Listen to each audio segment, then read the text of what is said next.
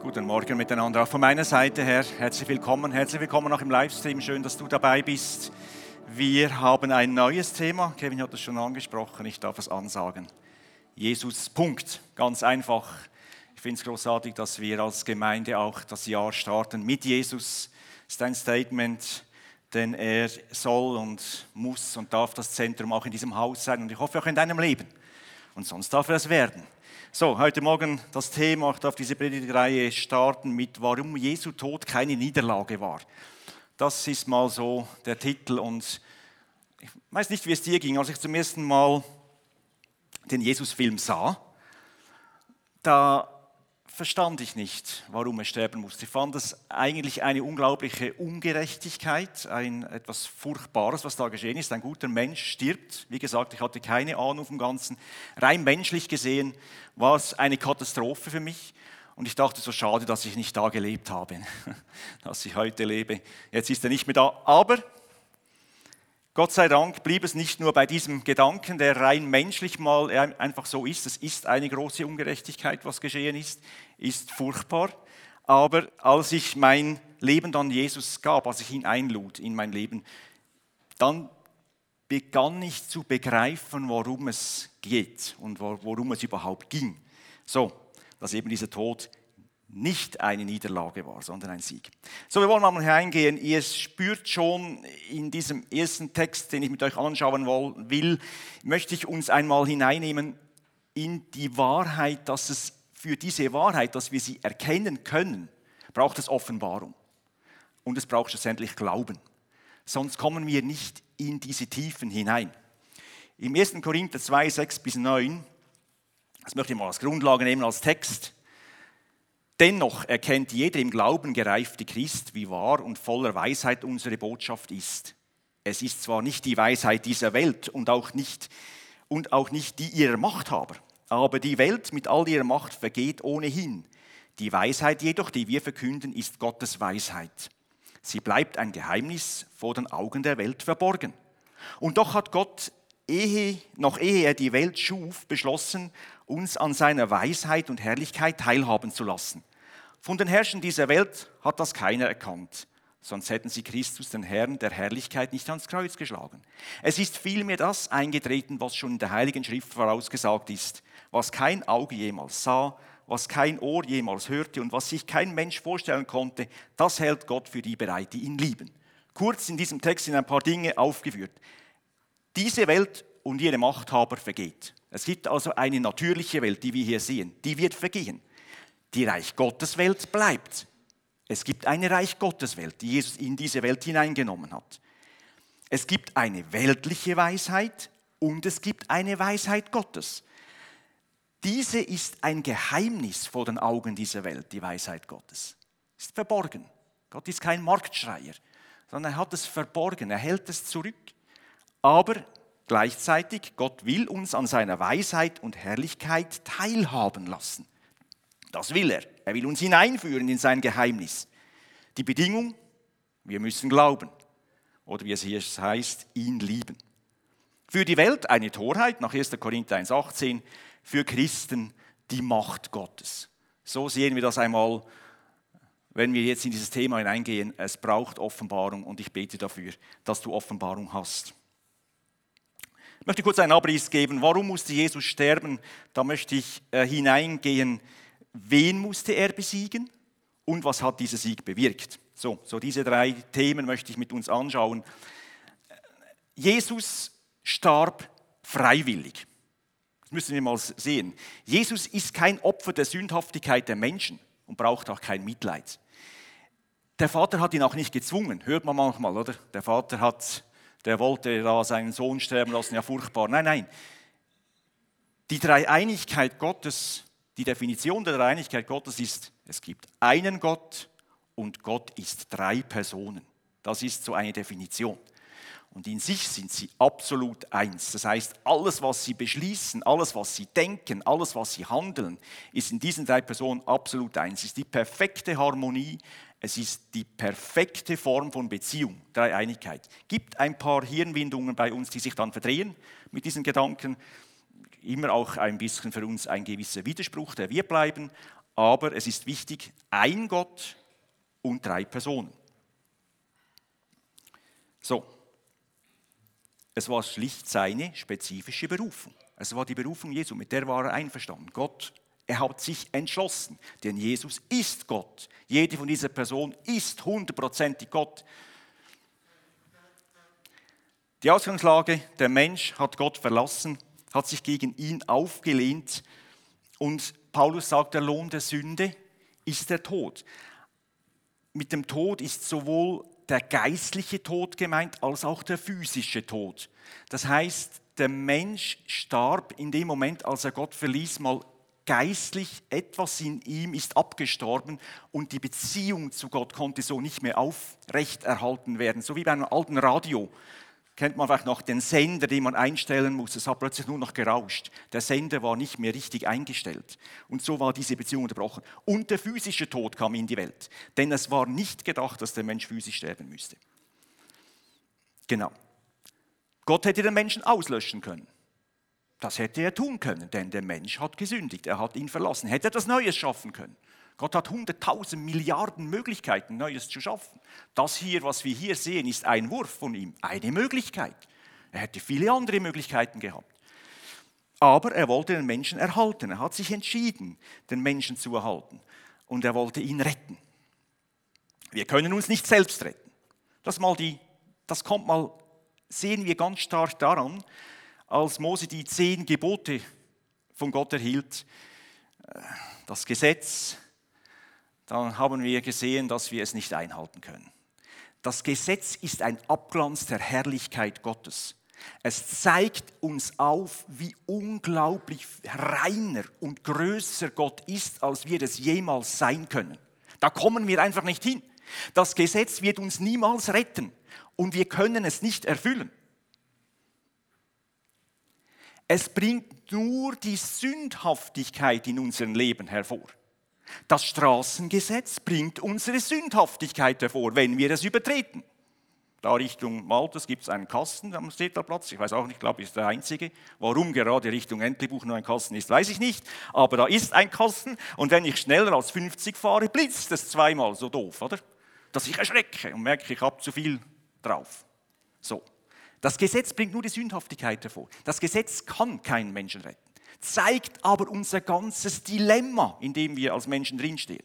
Jesus verschärft dieses Gesetz noch in der Bergpredigt. Und komischerweise, ehe ich, mich, ehe ich zum Glauben kam und auch mal in der Bibel gelesen habe ab und zu, ja, ich wollte mal, sie lag rum und ich kam immer auf diese Bergpredigt.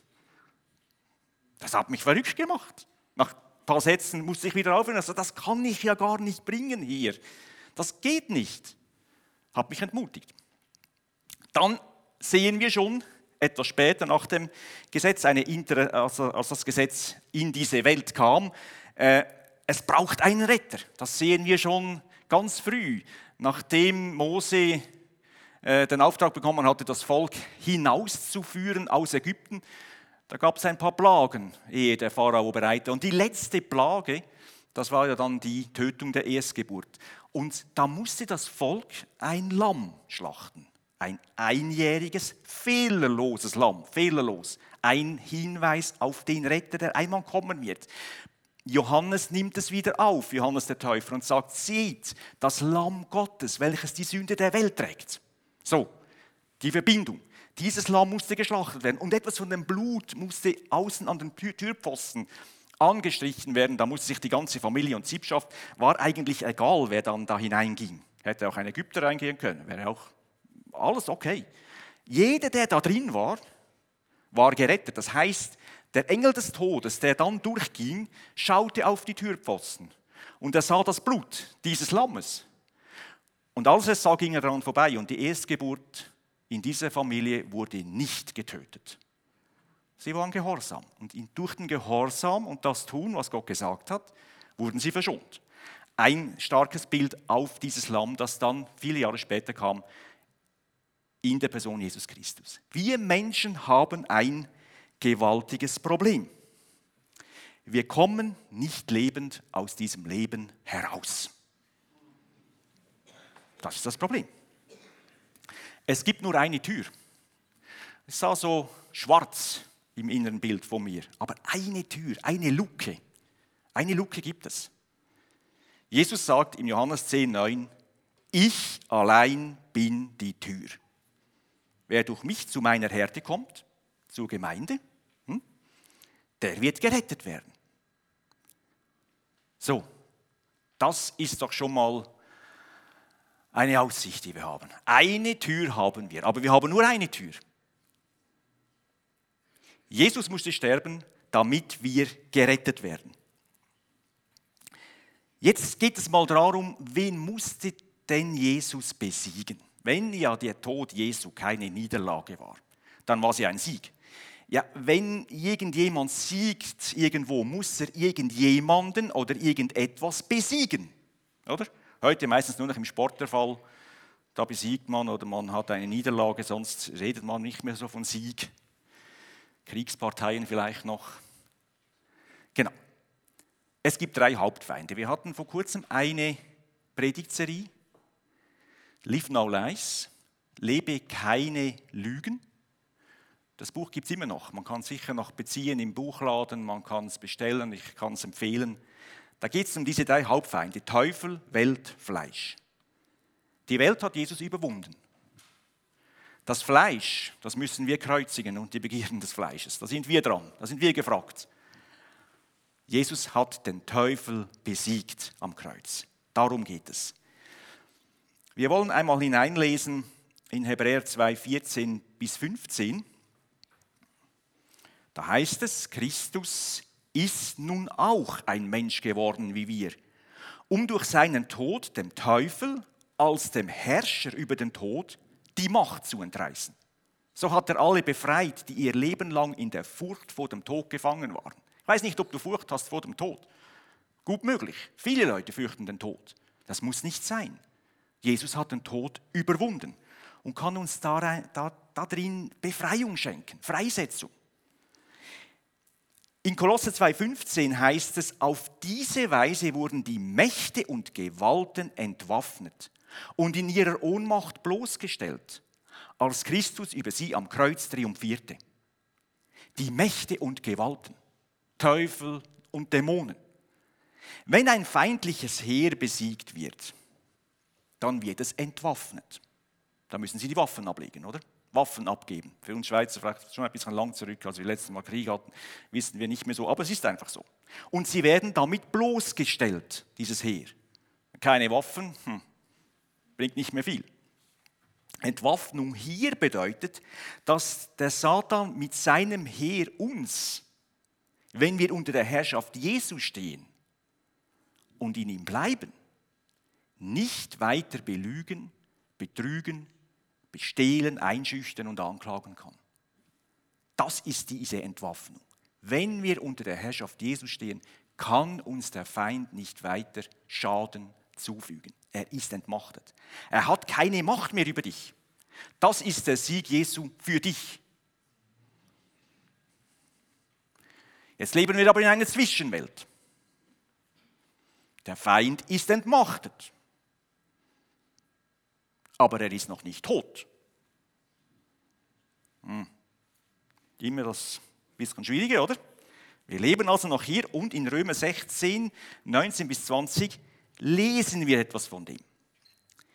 Jetzt schreibt hier der Paulus an die Römer, ich wünsche, dass ihr auch in Zukunft voller Weisheit beim Guten bleibt und euch nicht vom Bösen beeinflussen lasst. Ah, okay, wir müssen bleiben und sollen uns vom Bösen nicht beeinflussen lassen, das immer noch lebt.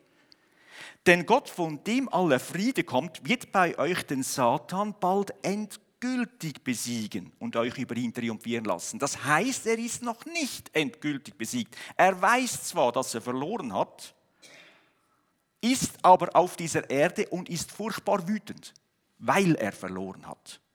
Er ist sehr wütend.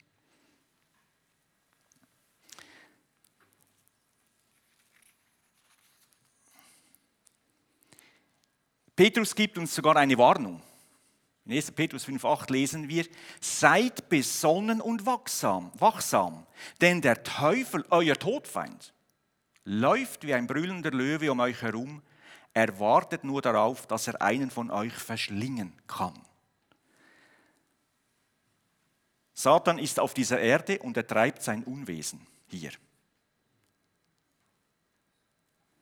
Und er versucht all das zu zerstören, zu töten und zu pervertieren, was Gott liebt und was er geschaffen hat. Das ist seine Antwort auf seine Niederlage. Menschen, Ehen, Sexualität, aber auch die Schöpfung ist sein Angriffsziel. Er verwirrt zum Beispiel durch die Schaffung vieler Religionen und menschlichen Weisheiten und versucht so Jesus und das, was er getan hat, zu verdrängen, dass man schlussendlich vor lauter Wald den einen Baum nicht mehr sieht. Er versucht uns weiter zu belügen, zu verführen, anzuklagen. Er versucht aus der Gemeinde wegzusprengen. Und da müssen wir gut aufpassen. Er ist wirklich ein Todfeind. Jesus sagt das, äh, Petrus sagt das und er sagt das nicht zu Nichtchristen, er sagt das zu Christen. Euer Todfeind. Der Teufel versucht wegzusprengen. Ich staune immer wieder, wie Leute, wenn es ihnen nicht so gut geht, nicht mehr in die Gemeinde kommen. Warum weiß ich nicht. Wahrscheinlich schämen sie sich irgendwo. Gerade dann müssten sie ja eigentlich kommen.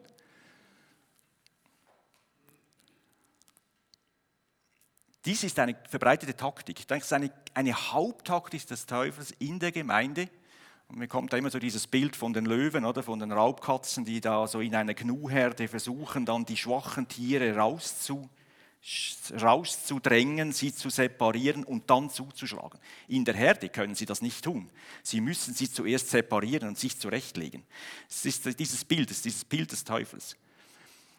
Möchte dir einfach sagen, auch gerade im Livestream, wenn du hier vielleicht zuschaust und dich schämst, weil dir irgendetwas geschehen ist, dass, dass du weißt, es ist nicht gut. Ja, wir machen Fehler. Ja, wir können immer noch sündigen.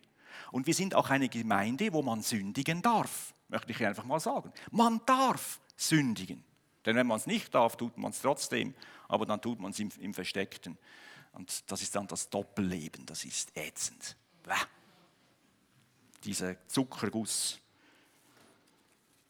über die Fäkalie. Also, du bist hier herzlich willkommen, lieber Freund. Du darfst hineinkommen. Wenn du dich schämst, komm trotzdem. Und wenn die eine etwas sagt, dann kommst du zu mir, ich habe es gesagt. Komm zurück. Bleib nicht weg aus Scham oder weil du dich irgendwo nicht mehr getraust. Komm hierher. Du gehörst in diese Gemeinde, bist ein Kind Gottes und der Herr hat dir deine Sünden vergeben. Möchte ich einfach hier mal aussprechen. Am Ende der Tage wird der Satan und sein ganzes Heer im Feuersee vernichtet werden. Offenbarung 20, dann wird es vorbei sein. Jetzt haben wir noch in diese Zwischenwelt. Genau. Was hat dieser Sieg bewirkt? Ich möchte auf zwei Dinge eingehen, die uns Menschen auch enorm beschäftigen. Zwei Aspekte. Erstens die Vergebung der Sünden. Zweitens der Sieg über den Tod. Zwei Bereiche, welche uns Menschen stark beschäftigen. Stark. Auch wenn du nicht Christ bist sind dir Dinge geschehen in deinem Leben, die möchtest du ungeschehen machen können. Wie viele gibt es, die sagen, ich gäbe alles dafür, wenn ich noch einmal zurückgehen könnte und das anders machen könnte, als ich es getan habe? Wie viele haben Dinge gesagt, die sie tief bereuen, dass sie sie gesagt haben, haben Dinge getan, die sie tief bereuen, dass sie es getan haben. Sie wissen nicht mal wieso. Fragen sich, was war ich nur für ein Idiot? Und dann der Tod. So viele haben Angst vor ihm, verdrängen ihn. Wir sind ja Meister im Verdrängen des Todes. Ich hoffe, dass die Corona-Krise etwas mehr, etwas mehr Offenheit über, den, über, die Diskussion über den Tod und das Leben äh, auslösen würde. Leider geschah dies nicht. Man versuchte ihn einfach zu wegzudrängen. Gut. Jesus hat meine Sünden bezahlt. Ich möchte mal Kolosser 2,14 hier aufleuchten äh, lassen. Gott hat den Schuldschein der uns mit seinen Forderungen so schwer belastete, für ungültig erklärt. Ja, er hat ihn zusammen mit Jesus ans Kreuz genagelt und somit auf ewig vernichtet. Der Schuldschein, die Rechnung. Du kennst es. Rechnungen, die bezahlt sind, was machst du damit? Du zerreißt sie und sie belassen dich nicht mehr. Rechnungen, die nicht bezahlt sind, die tun weh, werden zu Schulden und zu Schuldenbergen, wo wir nicht mehr darüber sehen. Jesus hat unsere Schuld am Kreuz vernichtet. Im Hebräer 1.3 lesen wir, in dem Sohn zeigt sich die göttliche Herrlichkeit seines Vaters, denn er ist ganz und gar Gottes Ebenbild. Merkst du, er ist Gott. Eine Person in, der, in diesen drei Personen, aber er ist Gott. Sein Wort ist die Kraft, die das Weltall zusammenhält. Was für eine Kraft. Hey, das Weltall, die Erde wird zusammengehalten durch Jesus. Durch seinen Tod hat er uns von unserer Schuld befreit und nun den Ehrenplatz im Himmel eingenommen an der rechten Seite Gottes, dem alle Macht gehört. Wow, er lebt. Er ist also nicht nur gestorben, er ist nach drei Tagen auferstanden, nach 40 Tagen aufgefahren in den Himmel. Etwa 500 haben ihn gesehen in dieser Zeit. Zeugen, das niedergeschrieben ist, historisch dokumentiert. Er starb stellvertretend für dich an deiner Stelle. Denn der Lohn der Sünde ist der Tod. Der Lohn dieses Abwendens von Gott, dieses Sagens, ich kann selber, ich kann mir selber Gott sein, das ist der Tod. Aber Jesus ist gekommen und hat diesen Tod nun für dich weggenommen. Er ist stellvertretend für dich gestorben. Wir sehen am Kreuz die ganze Macht auch Satans, wie er diesen Jesus zerstört hat durch die Menschen. Jesus sagt, Herr, vergib ihnen, denn sie wissen nicht, was sie tun. Sie wurden missbraucht von dem, der ihn töten wollte. Und danach spürte und wusste, er hat einen Fehler gemacht. Wenn du meinst, du seist ohne Sünde, lieber Freund, weil du gut und richtig lebst, ist das ein großer Irrtum. Gibt immer Menschen, die sagen, ja, also, meine, ich lebe doch nicht so schlecht, also muss da jetzt einer für mich so bezahlen? Nur der Geist Gottes kann die Tiefen unseres Wesens ergründen. Da kommen wir selbst nicht hin. Ich möchte es mal erklären, zu versuchen, mit dem Schwimmen über den Marianischen Graben. Kennt ihr etwa 8000 Meter, nein, oder noch mehr, ich weiß nicht, tausende Meter tief. Du schwimmst da an der Oberfläche, das ist dein Leben, oder? Die Sonne scheint, leichter, sanfter Wellengang, du hast einen Schnorchel drin, schaust ein bisschen rein, du siehst etwa drei, vier Meter nach unten, wunderschön, die kleinen Fische, alles tipptopp. So siehst du jetzt dein Leben. Denkst du, alles in Ordnung? Bin doch gar nicht so böse. Du siehst aber den Hai, den weißen Hai, der 200 Meter tiefer ist, den siehst du nicht mehr. Das ist das in dir. Diese Möglichkeit des Bösen, das dann freigesetzt wird wenn der Nährboden da ist. Wo der zum Mörder wird, der doch dachte, ich werde doch niemals zum Mörder. Und du siehst die 8000 Meter tiefer unten, keine Chance. Die Lebewesen, die Gott selber geschaffen hat und er ernährt sie 8000 Meter unten und er weiß von den Dingen, die da unten leben. Wenn einer stirbt, sieht er es, dass er stirbt. In absoluter Dunkelheit ist er da im hellen Licht. Verstehst du? Er sieht in die Tiefen deiner Seele hinein, die 8000 Meter tief sind. Und du meinst, du kennst dich und du meinst, du seist ohne Sünde, mein Freund. Nein. Lass dich hier nicht verführen. Was wir brauchen, ist Sündenerkenntnis. Das brauchen wir. Wir brauchen die Erkenntnis, dass wir verloren sind und dass wir einen Retter brauchen, der die Tür ist, die zur Herde kommt. Jesus hat den Tod besiegt. Das ist das Zweite. 2. Timotheus 1,10. Das ist jetzt Wirklichkeit geworden, denn unser Retter Jesus Christus ist gekommen. Und so lautet die rettende Botschaft. Er hat dem Tod die Macht genommen und das unvergängliche Leben ans Licht gebracht. 2. Korinther 5,1. Das wissen wir. Unser irdischer Leib ist vergänglich. Er gleicht einem Zelt, das eines Tages abgebrochen wird. Dann erhalten wir einen neuen Leib. Eine Behausung, die nicht vom Menschen errichtet ist. Gott hält sie im Himmel für uns bereit und sie wird ewig bleiben. Freunde, wir müssen sterben. Warum? Das Fleischliche hier, das Irdische kann nicht in den Himmel aufgenommen werden. In den Himmel kann nur das Unvergängliche aufgenommen werden. Das sagt Paulus. Das, das Irdische muss wegfallen. Das ist der erste Tod. Die Schrift spricht von zwei Toden. Der erste Tod ist der physische Tod. Ein paar werden es nicht erleben. Wenn Jesus kommt, die Posaune erschallt und du dann lebst, hier so, dann wirst du in einem Mal umgewandelt, du bekommst einen neuen Leib und gehst ihm entgegen. Dann bleibt dir das Grab erspart. Werden im Verhältnis wenige sein. Die alle bis jetzt natürlich in diesen 2000 Jahren sind gestorben. Dann kommt die Auferstehung. Und das wird ganz plötzlich geschehen, heißt es im 1. Korinther 15, 52. Von einem Augenblick zum anderen, wenn die Posaune das Ende ankündigt, auf ihr Zeichen hin werden die Toten auferweckt und bekommen einen unvergänglichen Körper und auch wir Lebenden werden verwandelt. Das heißt, wenn wir jetzt sterben, werden wir eine Zeit lang leiblos sein. Gute Nachricht für die Frauen.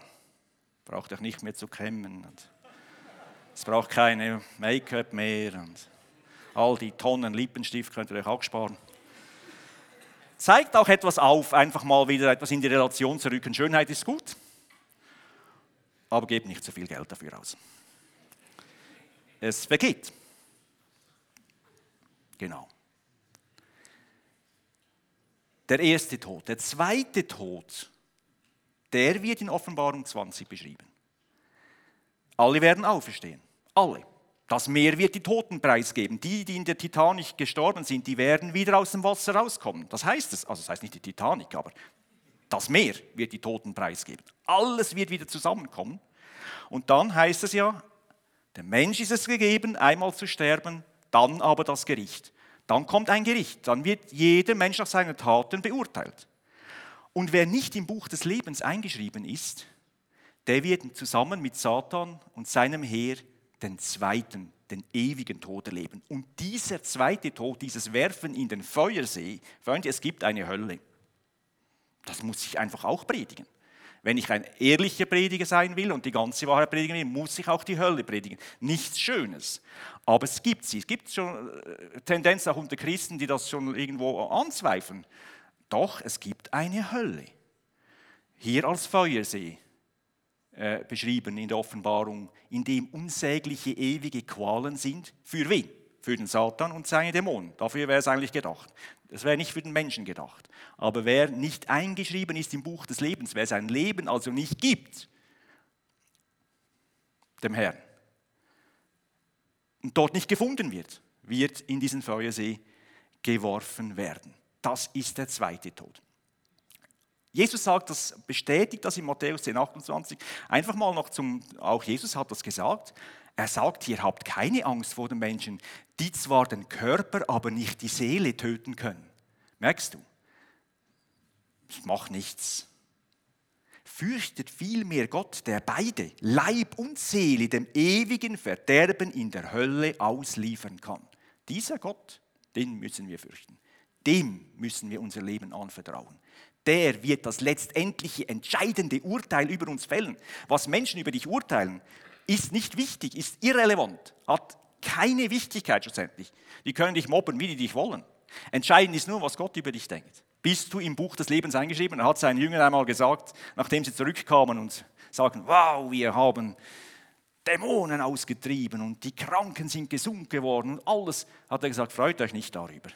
Freut euch aber darüber, dass eure Namen im Buch des Lebens aufgeschrieben sind.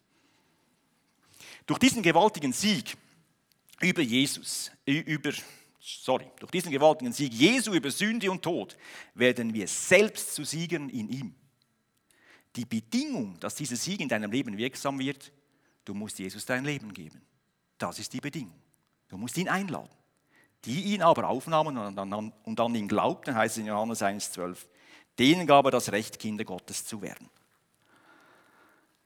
Was bedeutet nun dieser Sieg für dich heute? Ich möchte hier ein Fazit ziehen.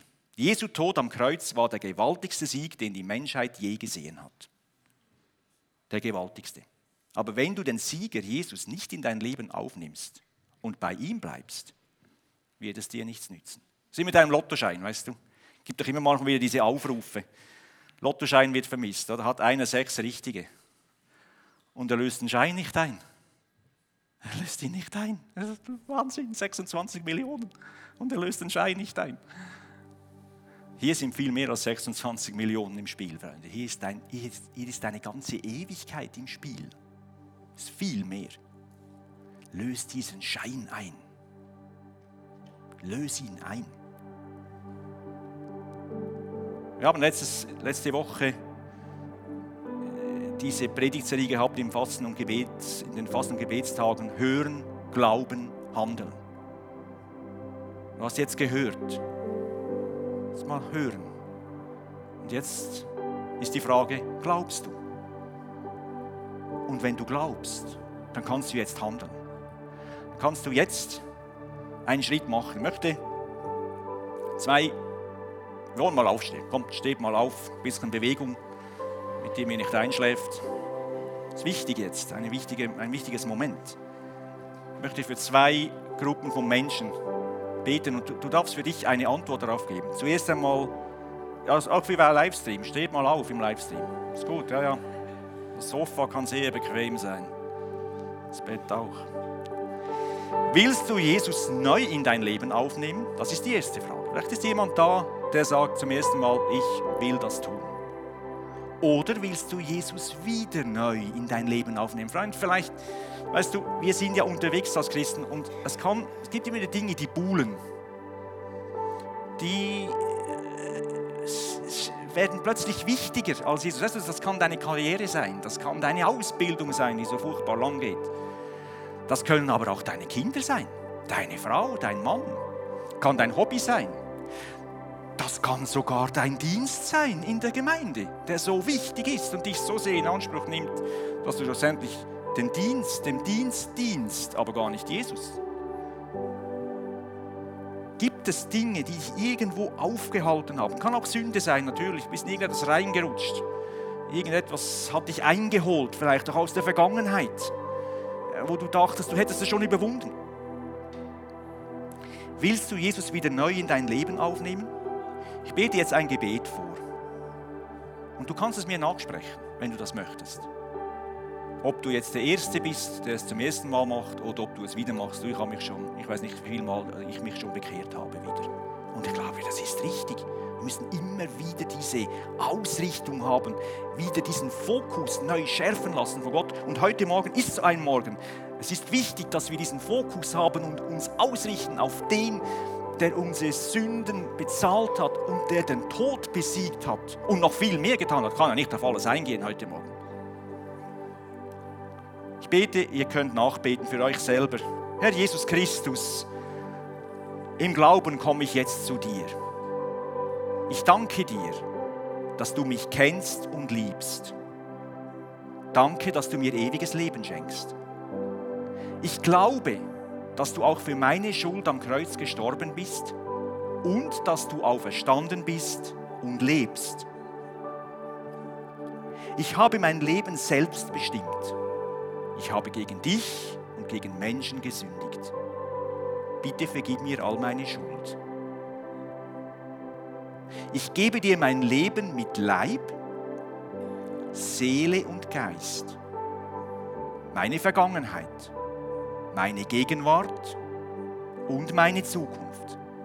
Ich gehöre dir.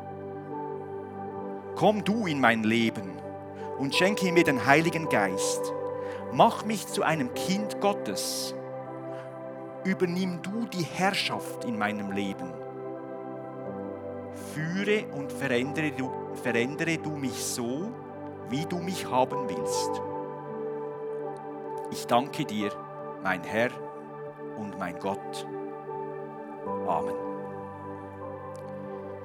Wenn du noch Gebet wünschst, für dich zu Hause jetzt, manchmal gut, wenn man etwas noch einmal auch äh, festigt mit jemandem. Es gibt jetzt gleich eine Telefonnummer, die wird hier eingeblendet. Du kannst anrufen, es ist eine nette Stimme dahinter, die sich gerne Zeit nimmt für dich. Tu das, mach etwas fest. Wenn du hier bist, etwas festmachen möchtest. Wir haben hier ein ein Gebetsteam nachher, komm nach vorne, bete noch, mach noch Dinge fest, die dir jetzt wichtig geworden sind. Danke vielmals.